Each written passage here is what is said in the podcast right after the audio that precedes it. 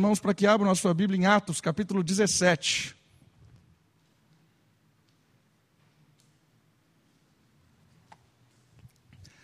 Nós estamos na série de mensagens Atos do Espírito, e nós estamos caminhando agora na, na viagem de Paulo, e ele está passando, chegando agora na Europa, passando por alguma região algumas regiões interessantes. Ele está viajando uma estrada, uma estrada bem famosa, uma estrada romana que existe até hoje, a Via Ignatia. Se você for lá na Europa, você vai encontrar essa estrada, porque o Império Romano não era como os nossos governantes que fazem estradas que duram duas semanas, né? Olha lá. O Império Romano faz estradas que duram milhares e milhares de anos. Então você pode encontrar a estrada que o apóstolo Paulo viajou hoje lá na Europa. E eu queria conversar com os irmãos a respeito hoje sobre um tema que tem me desafiado um pouco. Opa, funcionou, olha lá. Imagens de Deus. O que eu quero dizer a respeito de imagens de Deus? Quando você ouve a palavra Deus, quando você pensa em Deus, qual é a imagem que você cria na sua cabeça? Qual é a imagem que vem na sua cabeça sobre Deus? Essa semana eu estava no meu escritório desenhando ainda essa mensagem e a Sofia entrou. E aí ela sentou e eu falei para ela assim: Sofia, ah, o, quem é Deus para você? Aí ele olhou para mim assim e ela sempre, ela sempre responde com uma pergunta, né? Porque ela tem que acertar a resposta. Isso está na cabeça dela. Né? Não existe eh, para ela, ela sempre tem que responder certo. Aí eu perguntei assim: quem é Deus para você? Aí ele olhou para mim assim e falou assim: Jesus, né? Com aquela assim, Jesus. Aí eu falei, mas como é que você imagina Deus, Sofia? Ela, grande? grande? Sempre perguntando, né? Então, e aí eu, eu fiquei perguntando para ela, como é que você imagina Deus? Quando papai e mamãe fala de Deus com você, o que, que vem na sua cabeça? E aí a gente foi conversando a respeito disso. Mas uma coisa muito importante a respeito da imagem que você e eu temos de Deus, porque isso influencia muito na nossa vida. Quem você pensa ser Deus é o jeito que você vive. Quem você imagina ser Deus é o jeito que você se relaciona com Ele. Muita gente tem uma imagem de um Deus completamente carrasco. Então é aquele Deus extremamente legalista. Né? Então tudo não pode. É um Deus super poderoso que se a pessoa bobear, ele vem e massacra. Ele tem prazer em massacrar aqueles que erram.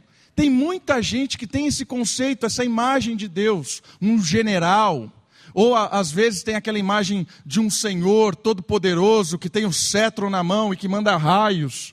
Né? E isso, por mais absurdo que pareça, às vezes nós desenvolvemos imagens e conceitos de Deus e nós acabamos tendo uma vida inteira de sofrimento, se relacionando com Deus de uma maneira errada, porque nós entendemos Deus de uma maneira às vezes equivocada.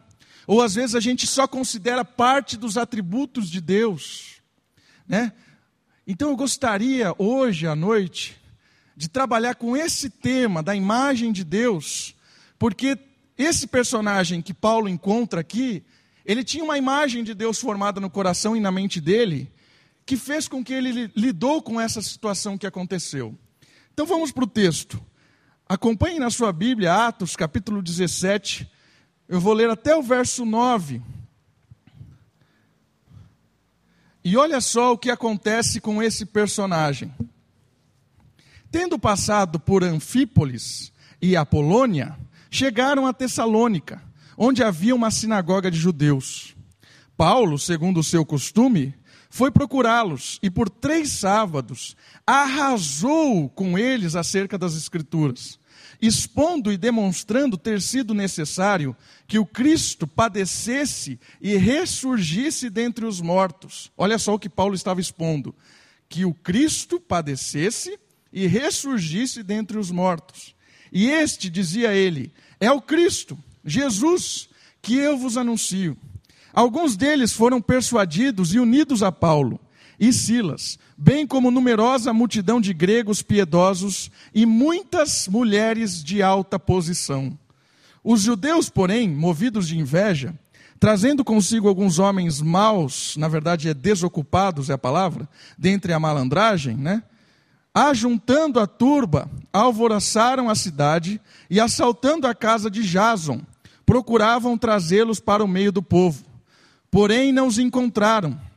Não os encontrando, arrastaram Jason e alguns irmãos perante as autoridades, clamando: Estes que têm transtornado o mundo chegaram também aqui, os quais Jason hospedou.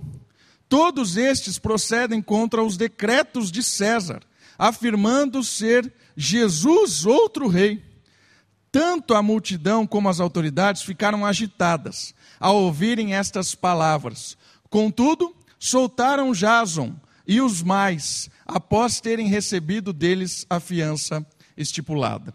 Queridos, eu quero pensar com vocês qual é a imagem que esse Jason tinha de Deus. Pensa comigo.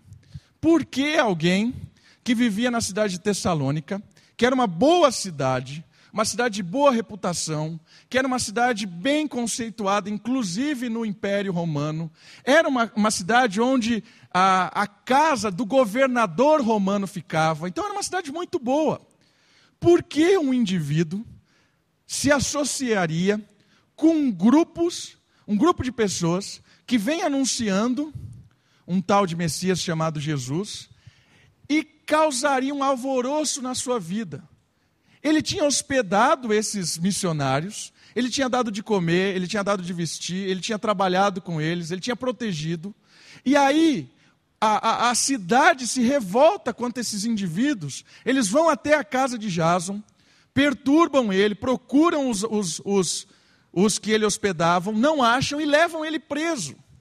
Ele fica preso, ele paga a fiança, provavelmente era alguém de alta reputação ali para pagar a fiança, inclusive.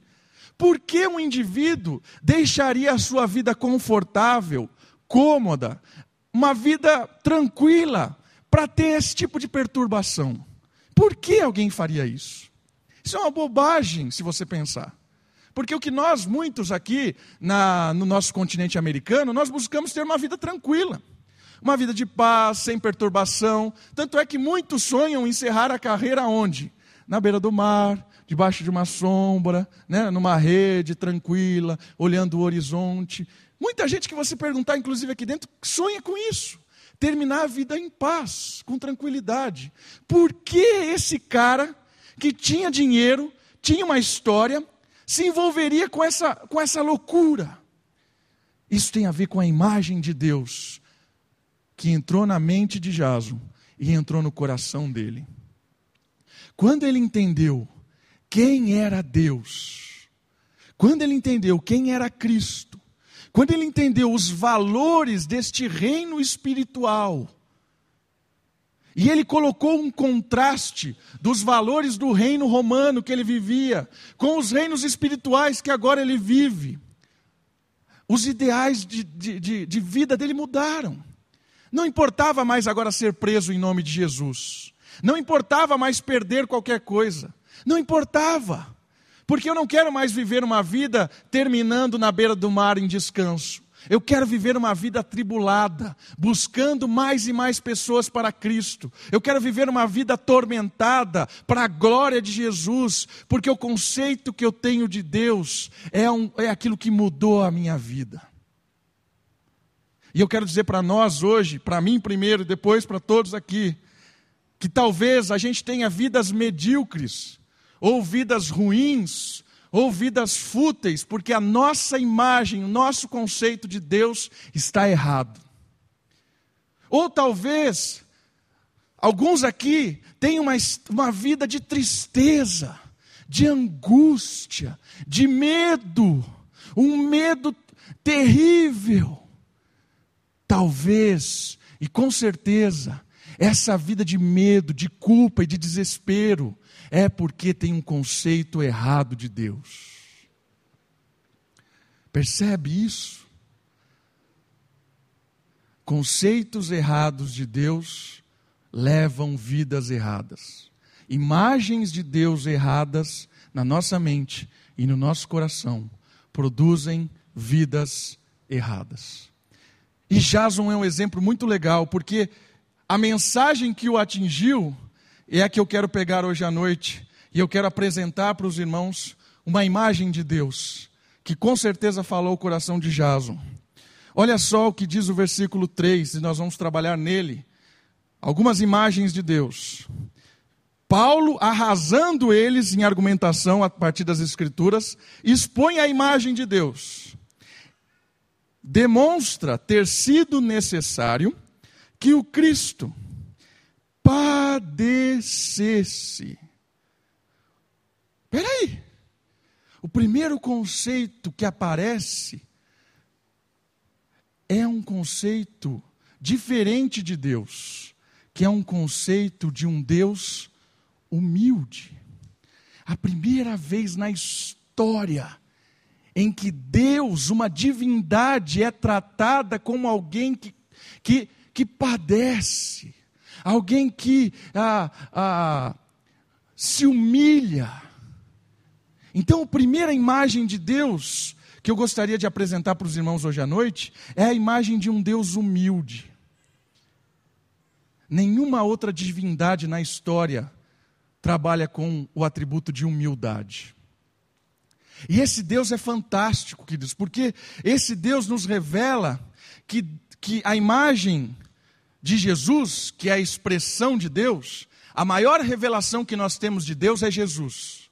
Se você quer olhar para Deus, olhe para Jesus. Quer conhecer de Deus, conheça Jesus. E a maior, uma das maiores evidências de, de Deus é quem é Jesus. E quem é esse Jesus? Eu quero apresentar para os irmãos quem é esse Jesus que revela quem é Deus. Abra sua Bíblia em Filipenses. Próprio Paulo, falando a respeito de quem é esse Deus humilde, que vem mudar a imagem de um Deus imperador, de um Deus pantocrata, todo-poderoso, absoluto, que manda e desmanda, que faz o que quer e que, que, que quer sacrifícios, que quer que o povo se sirva, que se renda, que se ajoelhe, que adore, que sofra.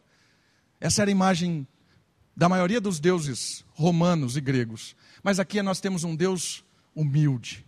Olha só, Filipenses, capítulo 2, a partir do verso 5. Olha a expressão máxima de quem é Deus. Tende em vós o mesmo sentimento que houve também em Cristo Jesus. Pois ele, subsistindo em forma de Deus, ou seja, ele é o próprio Deus, não julgou como usurpação o ser igual a Deus. Que isso? Percebe no absurdo que está falando aqui? Isso é um absurdo. Continua, o absurdo continua, porque ele está mostrando uma imagem de Deus absurda. Antes, a si mesmo se esvaziou, assumindo a forma de servo. Que isso? Um Deus que serve. Não existe isso na mente romana e não existe hoje. Um Deus que serve. Como assim um Deus que serve? Porque a ideia de Deus é um Deus que quer ser servido. É um Deus que cada vez mais arrebanha pessoas, porque Ele quer que essas pessoas o tempo todo sirva. Essa era a ideia dos deuses romanos. Tanto é que os romanos trabalhavam, serviam a Deus para que Deus os recompensasse. Era uma forma de troca. Deus só vai abençoar aquelas pessoas se forem escravas dele. De vários deuses é assim. No Egito também era assim, sempre foi assim. Infelizmente, a igreja hoje, muitas igrejas cristãs, pregam a imagem desse Deus. É um Deus que exige muito, exige muito. Servos, escravos, você tem que fazer não sei o quê, porque senão vai vir.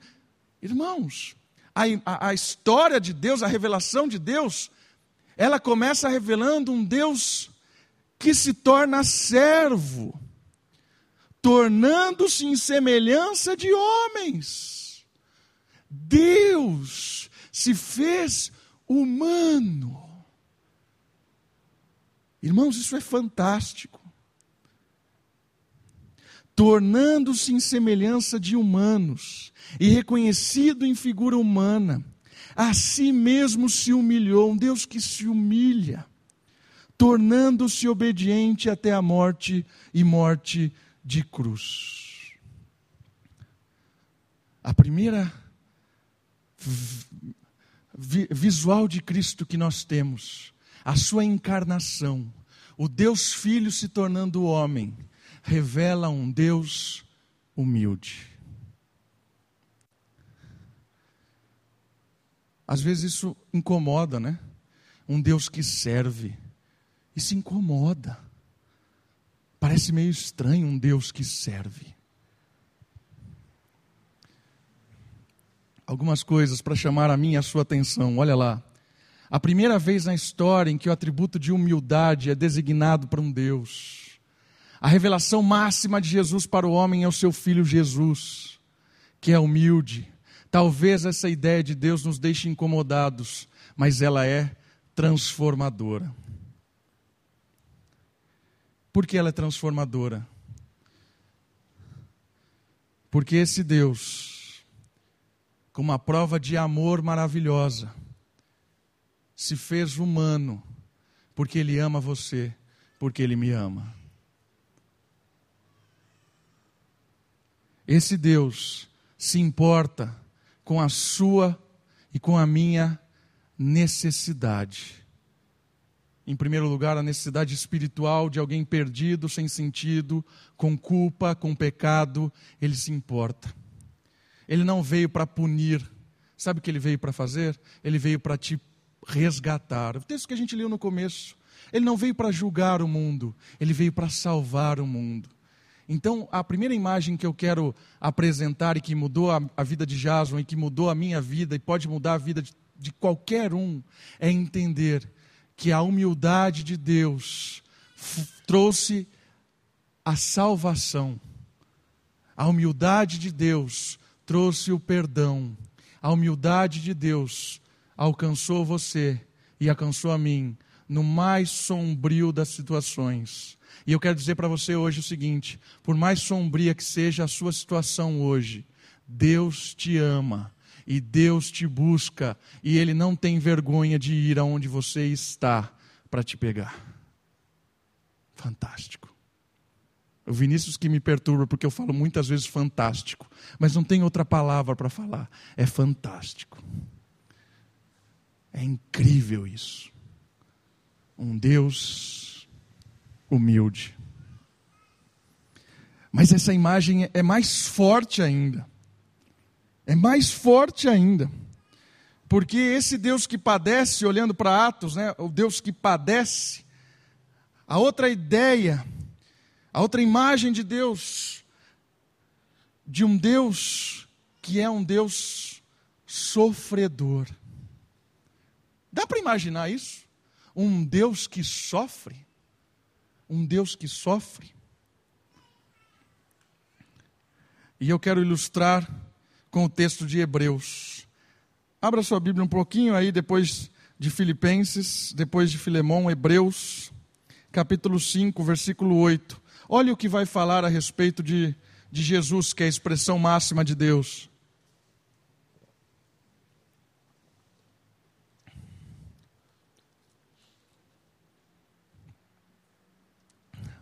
Hebreus capítulo 5, versículo 8. embora sendo filho, está falando de Jesus, aprendeu a obediência pelas coisas que sofreu. Sabe o que isso quer dizer para mim? Isso quer dizer que Deus conhece o nosso sofrimento. Às vezes nós perguntamos, e é o que eu expressei no boletim, por que Deus permite tragédias como nós vimos na Mariana, em Mariana, como nós vimos em Paris, como nós vimos todos os dias. Só basta em São Paulo você ver as tragédias que acontecem nas comunidades, todos os dias. Por que acontece esse tipo de coisa? Nós perguntamos isso. Será que Deus não se compadece? Onde está Deus com essas tragédias? E às vezes nós perguntamos: onde está Deus quando eu estou sofrendo? Quando eu estou no, no, no vale da sombra?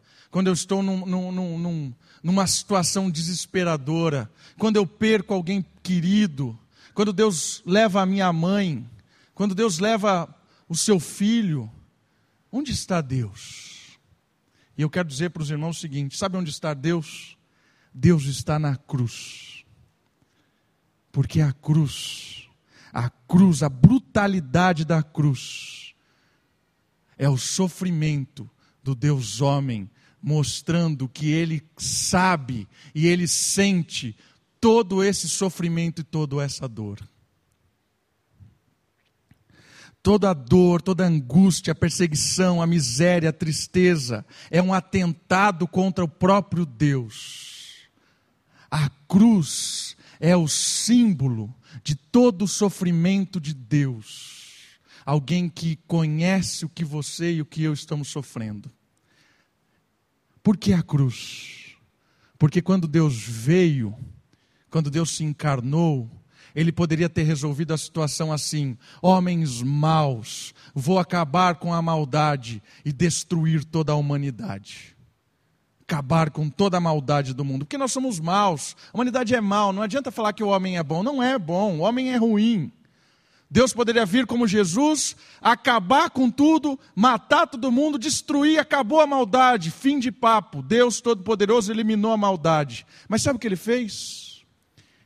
ele se humilhou a tal ponto de receber sobre si toda a dor, toda a humilhação, todo o desespero que eu e você passamos. Jesus resolveu demonstrar o amor dele sofrendo no meu e no seu lugar. Por isso, Deus sabe o que você sente. Deus sabe o que é ser humano, Deus sabe o que é ser traído, Deus sabe o que é perder um amigo querido, Deus sabe o que é ser pobre, porque Jesus era um miserável. Deus sabe o que é sentir a dor de um prego, de uma espada. Deus sabe. Ele aprendeu o que era obediência na sua, no seu sofrimento. A resposta de Jesus a todo este sofrimento e dor, diferente do que nós poderíamos esperar, não é a retaliação. Isso aqui também é uma coisa que me incomoda, que me desafia a pensar.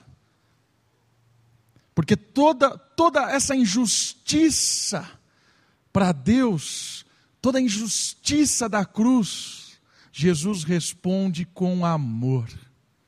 Jesus responde com perdão. Isso é algo que me incomoda, porque nós temos ah, ah, o desejo de, de revidar, de vingar. Isso está no nosso coração, mas Jesus fecha o ciclo de vingança. Ele fecha o ciclo de ódio, porque ele recebe todo o ódio sobre si e ele responde com perdão ele recebe toda a angústia sobre si, toda a maldade, toda a injustiça, e ele responde com amor. Irmãos, isso é, é algo que mexe ao meu coração, porque isso me desafia a amar mais, a perdoar mais, a levantar mais as pessoas que caem. Duas lições muito importantes de um Deus sofredor. Deus sente o que você sente. Deus te ama. Deus te ama tanto que sofreu toda a dor por causa de você. É um Deus que vai atrás dos homens.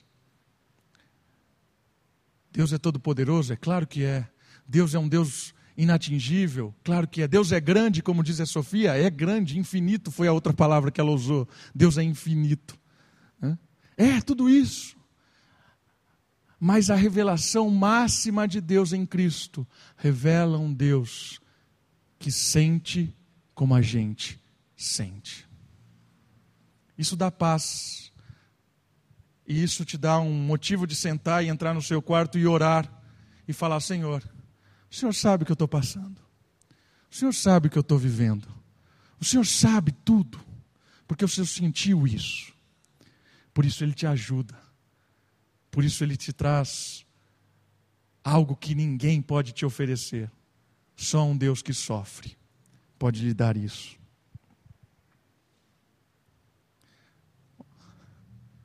Toda a brutalidade humana está jorrada sobre a cruz. Assim como o sofrimento de cada ser é sentido. Deve ter dado um. Eu acho que vai voltar. Deu um pane no meu PC lá. É sentido durante o Calvário. A resposta de Deus a todo este sofrimento e dor, diferente do que poderíamos esperar, não é retaliação e nem vingança, mas perdão. A injustiça é respondida por Deus que sofre com amor. Duas imagens que são fundamentais de Deus e que a gente não pode tirar da nossa, da nossa cabeça. Deus é um Deus humilde, Deus é um Deus que sofre com o nosso sofrimento. Isso muda o nosso relacionamento com Deus. Isso muda. Isso faz você entender Deus de uma maneira diferente. E o último que eu queria apontar para os, com os irmãos, que está na palavra de Atos lá. Vamos voltar lá para o texto de Atos capítulo 17, que mudou a história de Jason. Primeiro é um Deus que padece.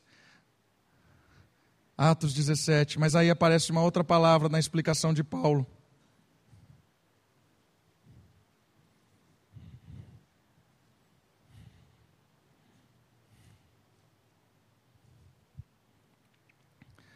Versículo 3: Necessário que o Cristo padecesse e aí vem uma outra palavra.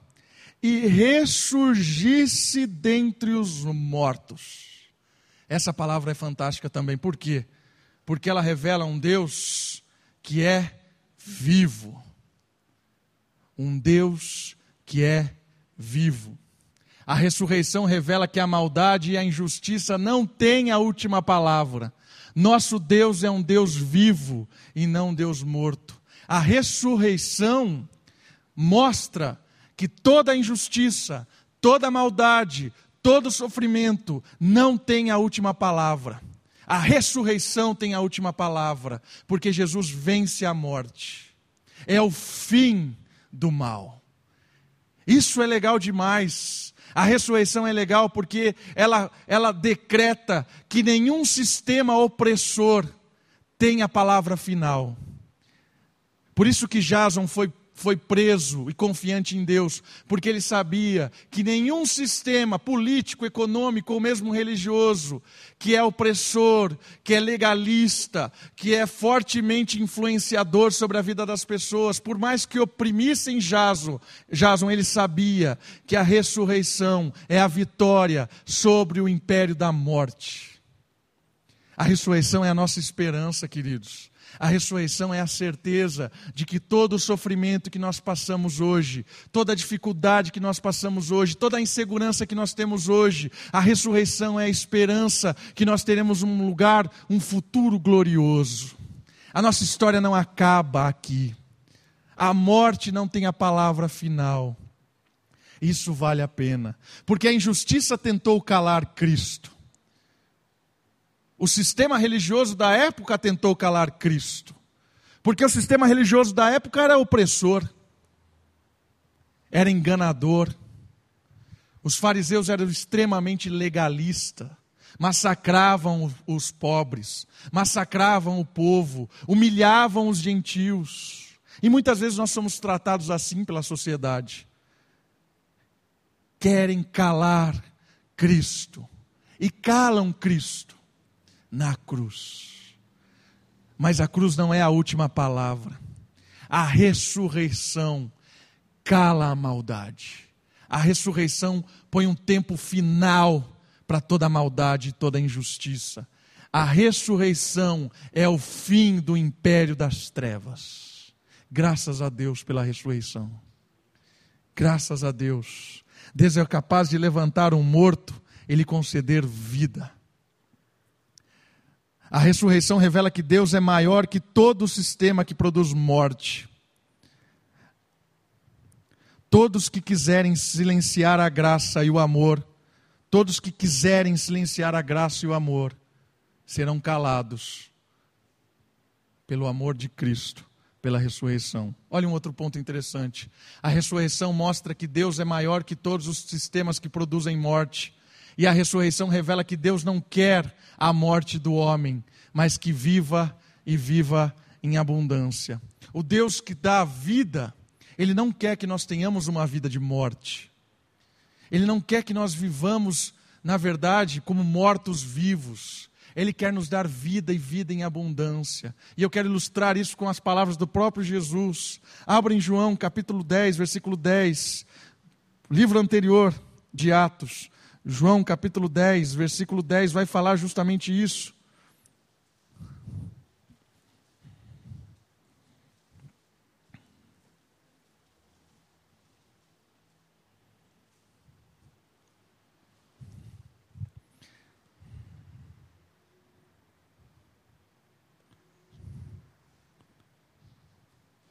O ladrão vem somente para roubar, matar e destruir. Olha só o sistema, o império das trevas. Eu vim para que tenham vida e a tenham em abundância. A ressurreição revela que Jesus não é conivente com toda a maldade no mundo. A ressurreição revela que Deus não é conivente com todos os desastres que há no mundo. A ressurreição revela que Deus é um Deus de amor, de graça e de vida, e Ele deseja que todos os seus filhos tenham vida e vida em abundância. E essa ideia de vida em abundância, a vida em abundância combate qualquer tipo de morte. Isso tem muito a ver com a gente. Nós que conhecemos a vida de Cristo, nós que hoje vivemos, vivemos em abundância, quando nós, no nosso dia a dia, combatemos a injustiça, combatemos os desvios, combatemos o sistema de morte e produzimos vida no nosso trabalho, na nossa casa, na nossa família, com os nossos amigos. A vida em abundância é a vida de Cristo todos os dias na minha, no meu dia, no meu cotidiano. A ressurreição revela que ninguém mais precisa ser crucificado. Isso é uma outra coisa muito importante. Ninguém mais precisa ser crucificado. Porque Jesus já foi crucificado. Por isso, muitas vezes, a gente tem um conceito errado de Deus e matamos para defender Deus. Matar uma pessoa não é defender Deus, matar uma pessoa é matar uma pessoa. Matar uma pessoa não é defender Deus. Matar uma pessoa é matar uma pessoa. E como a gente mata uma pessoa? Às vezes com palavras, às vezes com desprezo, às vezes com uma capacidade superior, ou às vezes matamos, matamos mesmo em nome de Deus. Tantas vezes, tanta gente morrendo hoje por causa de um Deus estranho.